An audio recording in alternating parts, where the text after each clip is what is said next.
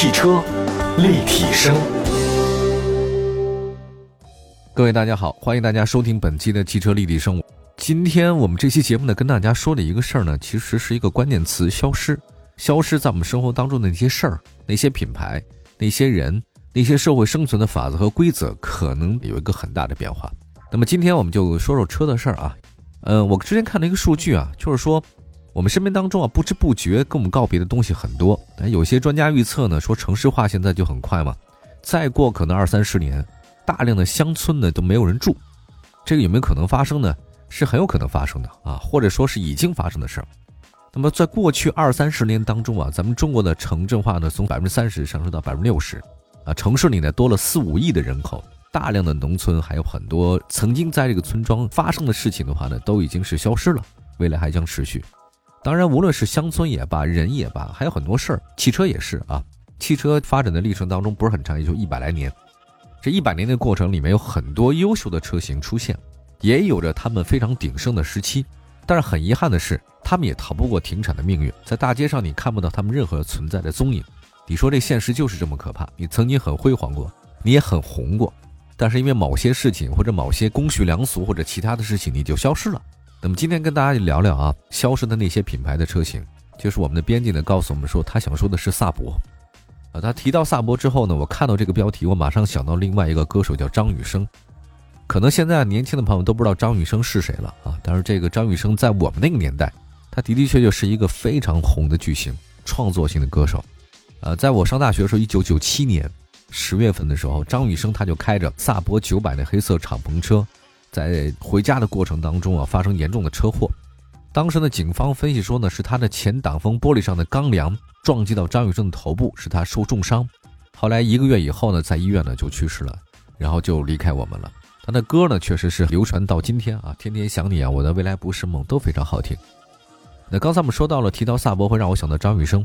那么萨博这车是怎么回事呢？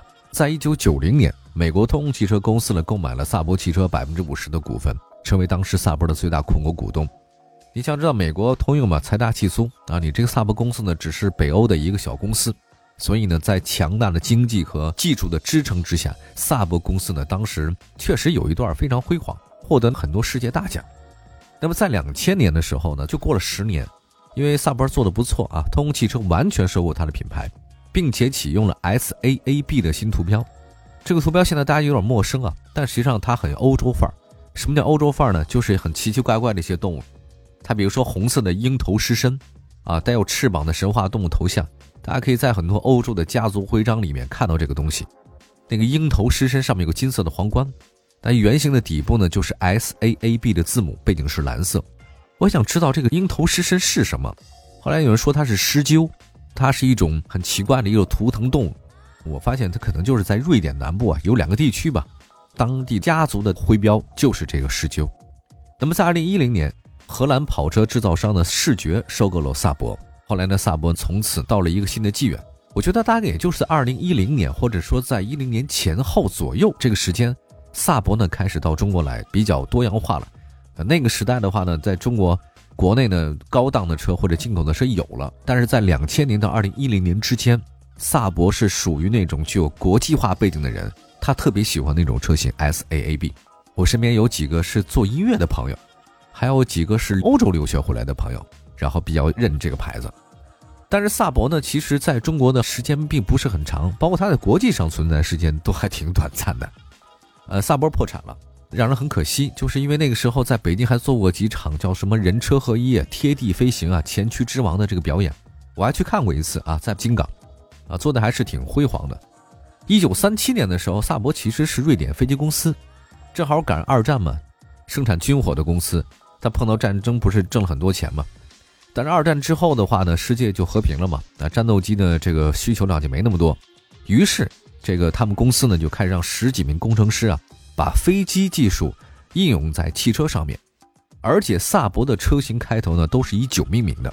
两千年到二零一零年之间，萨博九三、萨博九五，它都是以九为开头的。为什么呢？是因为当时呢，他们瑞典飞机公司民用的飞机生产的就是萨博九一编号，他把汽车的编号跟飞机编号混在一起，呃，都是要九打头的，就说明技术是一脉相承的。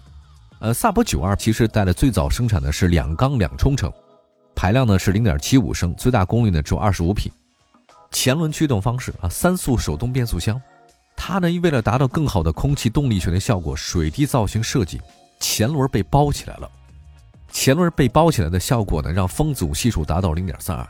那如果说到这儿呢，大家对风阻系数零点三二没概念的话，我给大家举个例子啊，法拉利，法拉利的四五八，它的风阻系数是零点三三，萨博九二比它还低零点一。那么这么一说，大家都知道了。就直到今天，你也想做的这么出色的风阻系数，也是很难的。那萨博呢，安全性成本是特别的高，那生产一辆就赔一辆。那么当然，美国的那个通用啊，看中萨博这个品牌，你也知道，就美国啊那边啊，它所有品牌都比较新，美国本土生产的，它的这个总想说点什么，所以当时美国通用的话呢，是购买了大概萨博百分之五十的股份，也就是今天节目一开始说的那段。通用想跟萨博结合，但是萨博看不上它。这双方的合作呢很不愉快啊！你有钱，但是我有技术，呃，你那个好像是新品牌啊，但是呢我这是悠久的老品牌。结果呢，这个萨博呢自己开发导航系统，开发所有的这一切，当然呢这个成本就越来越高，结果就是卖一辆赔一辆。后来的事情呢大家应该都知道了，金融危机呢席卷全球啊，这通用开始自身难保，就开始出售它旗下的这个汽车品牌，于是萨博就成为了首选。而萨博的九三和九五也是萨博在中国正式唯一销售的两款车型。那萨博九三九五的故事有没有完呢？还没有完啊！这跟咱们中国就有关系了。休息一下，一会儿回来。汽车立体声，继续回到节目当中。您现在收听到的是汽车立体声。今天跟大家说说萨博这个汽车吧，也算是我们盘点一下离开我们的一些汽车品牌。但见新人笑，哪闻旧人哭啊！我们说的就是之前消失的那些汽车品牌。今天说的通用旗下的萨博，延续那个话题，就是萨博在国内啊，它九三和九五呢是正式销售的两款车型。大家呢对这个萨博印象仅仅是这两款车，但是值得一提啊，就是这个萨博跟中国汽车有交情啊，就北汽集团，它收购了第一代的九三和九五的平台和涡轮增压以及变速器的各种相关知识产权。那么现在在我们市面当中啊，能看到，但凡你要看到那个北汽绅宝 D 七零，实际上就是萨博中国化的一个产品。我之前身边有一个朋友啊，他是开萨博九三的，我就觉得这个车完全是北欧的那种风格，太简约了。这里面的这个装潢装饰什么都没有。但是据我那个好朋友说啊，他说这个车还是很好开的，的安全系数极高。然后虽然是很简陋，但是特别耐造。啊，它低调啊，确实很内敛。然后我曾经问过一些汽车专业的朋友，我说你们对萨博这车怎么看？他们说，就是萨博甭管是九三还是九五，就是北欧人认为自己这事儿已经很犀利了，已经很动感了，已经很锐利了。但是这事儿你拿到日本车、韩国车或者其他的国家的车一对比，就发现北欧人还是那么粗糙一点、低调一点。可能他们觉得我们已经很热情了。但是无论怎样啊，就任何一个汽车的这个平台或者专家们都无法否认的是，就萨博他们家的技术呢是涡轮增压非常好的。二点三 T 的涡轮增压发动机，这个增压发动机呢被萨博呢称为是强涡轮增压，它比目前很多市场上的同级别甚至更高级别的轿车车型的功率还要大。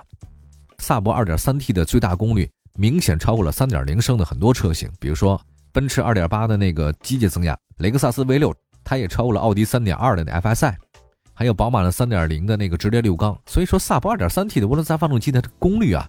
在同等动力输出的情况之下，它的性价比非常高。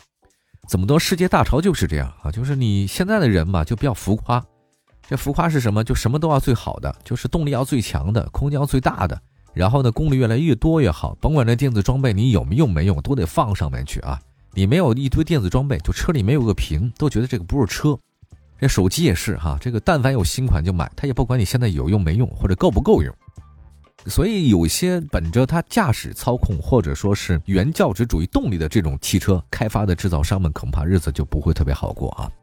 咱们也说说吧。当然，萨博其实也曾经有所追求，在舒适程度上，比如说我这边得到消息，就是萨博在一九七一年，它成为世界上首家使用电加热座椅的汽车厂商，因为它是瑞典的嘛，北欧比较冷。萨博在一九七一年就开始首次使用电加热座椅了。还有一个自行车的行李架。当时萨博这么说：“他说，让车主生活的更舒心是我们的使命。你要去野外旅行，经常要费劲儿装载车上的装备。为了让大家呢节省体力，我们萨博的车的自行车行李架啊，让你更加轻松的在野外进行自助旅行。现在自行车其实大家都是共享单车了，对吧？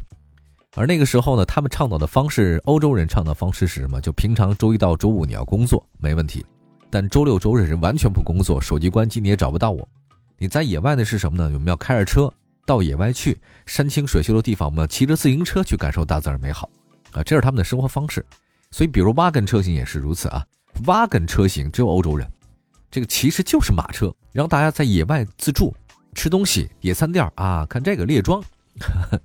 那么还有一个就是飞机驾驶舱，萨博呢，它是围绕驾驶者设计的啊，内饰呢模拟飞机驾驶舱，座椅呢是模拟飞机的这个驾驶座椅，所有的操控设备呢摆放非常巧妙。